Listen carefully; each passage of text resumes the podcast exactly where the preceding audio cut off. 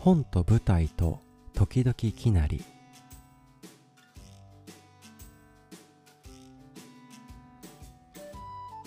どうも俳優をしております。平野きなりと申します。この放送では日々の生活がちょっぴり豊かになるラジオをテーマに僕が出会ってきた本舞台のお話を毎回一つしていきます。シャープゼロの配信ポッドキャスト初配信でございます。はじめまして。ということでちょっと自己紹介をさせてください。改めまして俳優という仕事をしております。平野きなりと申します。ちょっと難しい漢字で平野と書きまして生きるに成り立つという漢字を書いてきなりと読みます。出会う方には100%の確率でなんて読むんですか？なんてことを聞かれてしまうんですけれどもどうかこの音だけでも覚えて書いていただけると嬉しいです。平野きなりと申します。東京を中心に活動しておりましてテレビ、映画、舞台などに出演しております。最近の出演作で言いますと NHK 連続テレビ小説「カムカムエヴリバディ」という作品に映画村の職員榊原誠という役で出演しておりました。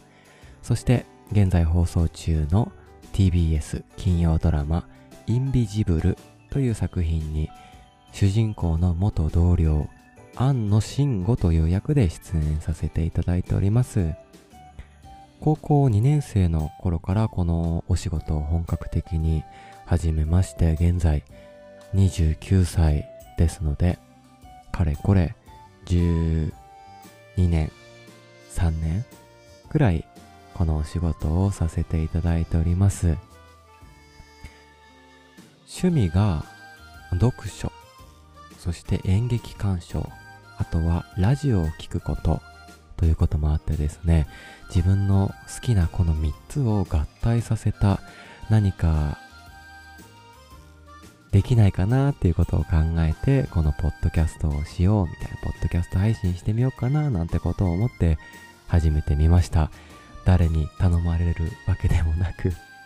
勝手に個人的にやってみております。まあこんな感じの自己紹介なんですけれども本と舞台と時々きなりではどんな放送になるのかななんていうこともあるんですけれどもまあ説明するよりも聞いていただいた方が早いかなと思うので早速本題というか内容というかに移っていきたいなと思います。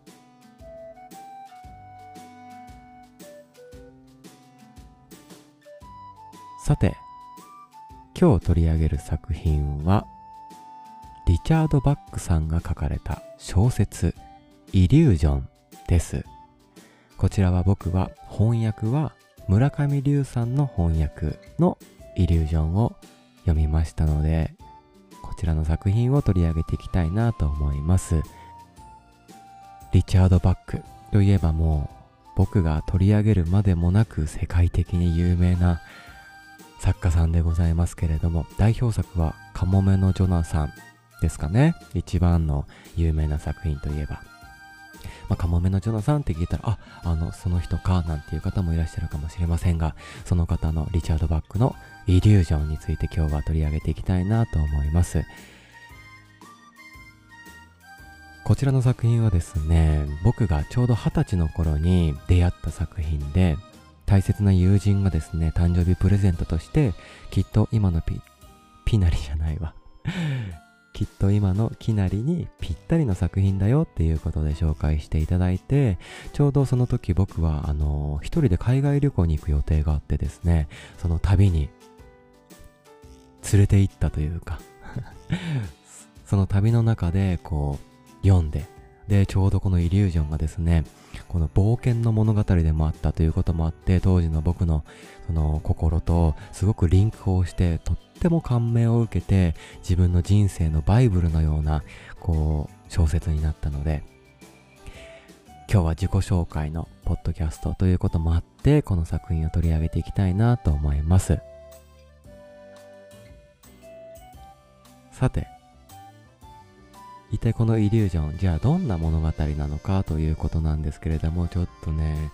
説明が結構難しい話をチョイスしてしまったなって自分でも思ってるんですけれどもあのー、まあ、2人の人物がですね、まあ、旅をする冒険小説ですかね。すごくすごくざっくり言うと、冒険する話です。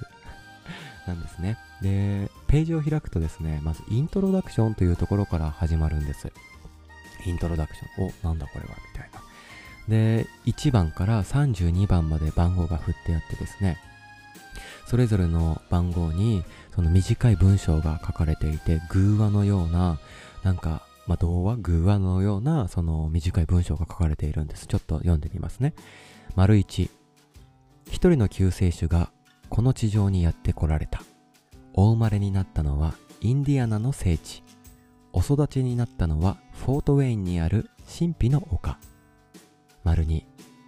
救世主はまずインディアナの公立学校でこの世界のことを学ばれた。卒業後は自動車の修理工となられその仕事を通じてまた新たなこともお知りになった。丸3しかし救世主は他の土地や他の学校ずっと前に生きていた時のことも覚えておられたのである。その思い出としての知識はこの世界で強く賢く生きていくのにとっても役に立ったと。まあ、こんな感じで、こう、32番までイントロダクションがパーッと続いているんですけれども、どうですか？なんかワクワクしませんかね？なんか、なんか、おなんだこの話はみたいな感じで当時の僕はすごくワクワクしたい、して、しかもこう、救世主？ん？これは聖書の物語なのか？なんていうことも、こう、想像をかき立てられながら、こう、貪るようにページをめくっていったんですけれども、で、このイントロダクションが終わるといよいよ物語のスタート。みたいな感じで、主人公のリチャードのお話が始まるんですね。で、このリチャードは、ジプシー飛行機乗りという、まあ、お仕事なんですかね、肩書きというか、自由に空を飛び回って、こう自由な時に降りて、なんか乗客を乗せて、その乗車運賃なんていうのをこういただきながら生活してるっていうリチャードが主人公ですね。で、リチャードが一番最初にドナルド下田という、これまた同じく飛行機乗りと出会う。この出会いのシーンから物語は始まっていくんです。で、このドナルド下田、通称ドンって言うんですけれども、このドンとリチャードは二人で一緒に旅をしていく。そして旅の中で出会っていくこう村の人々とか、なんかいろんなことと出会っていって、さあ二人のも冒険は果たしてどこにたどり着くのかなんていう感じで物語が進んでいくんですけれどもこのドナルド下田ドンがですねとっても魅力的な不思議な人なんですね。でどういう人かというとですねあの工具のレンチってあるじゃないですか。このレンチをふわふわと宙に浮かせたりとか水面の上を歩いたりとかあとは足が不自由な男性をこう直してしまったりとか、そういう数々の奇跡、イリュージョンを起こしていくんですね。で、リチャードは、おいおい、ドン、これは一体どうなってるんだみたいな感じで、こう、テンパって、こう、ドンを問い詰めたりして、それで、こう、ドンにいろんな言葉をこう教わるんですね。いやいや、こうだよ、こうだよ、こうこうだよ、こうこう、こうなんだ、なんていうことを教わって、そうやってドンの言葉、ドンの生活、ドンの人生に触れていく中で、こう、二人で旅していく中で、あ、自由っていうのは一体何なんだろうとか、えー、友達って何だろう愛って何だろう人生って何だろうなんていうことにこう、いろいろと考えを巡らせていくんですね、このリチャードが。これがですね、なんて言うんだろうな、人生のこう本質というか、まあ、哲学的な部分でもあるんですけれども、そういうことと出会って変化していくっていう、この冒険にね、すごく二十歳の僕は心を動かされたんですね。旅たくさんたくさん素敵な言葉が詰まっていてなんかまあちょっとした自己啓発的なものもあったりとかなんか迷ってる時とか悩んでる時苦しんでる時に背中を押してもらえるような作品だなとも思っているんですけれどもその中でも僕が特に好きな箇所というか言葉があるんですけれどもちょっと読んでみてもいいですか？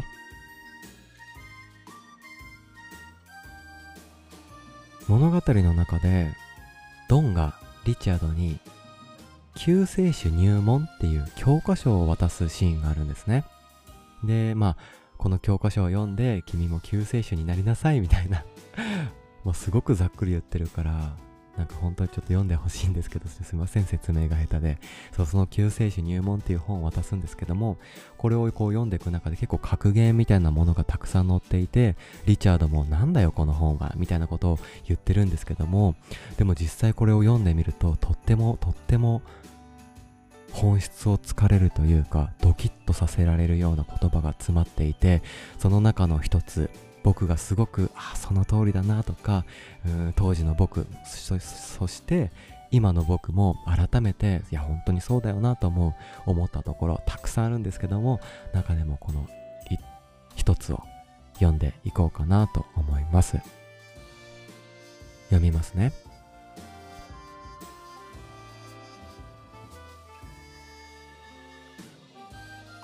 いかなる種類や程度のものであっても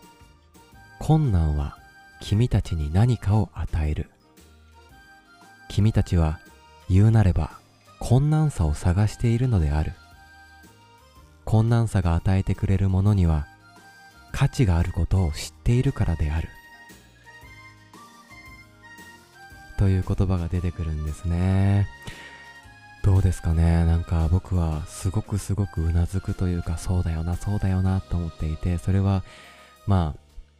皆さんも多分同じかなとか思ったりして、特にこのご時世というかコロナ禍に入って、本当に困難な大変な時代に入ったなと思うんですけれども、きっとこの困難っていうのは僕たちに何かを与えてくれるっていう風に、うん、なんかそう思って、うん、いろいろ仕事に向き合ったりとか、日々の生活に向き合って、一緒に支え合って生きてるよなっていうのをね、本当に強く思ったんです。そして二十歳の頃の僕は、この言葉に背中を押されてですね、しかも一人旅とかもあったから、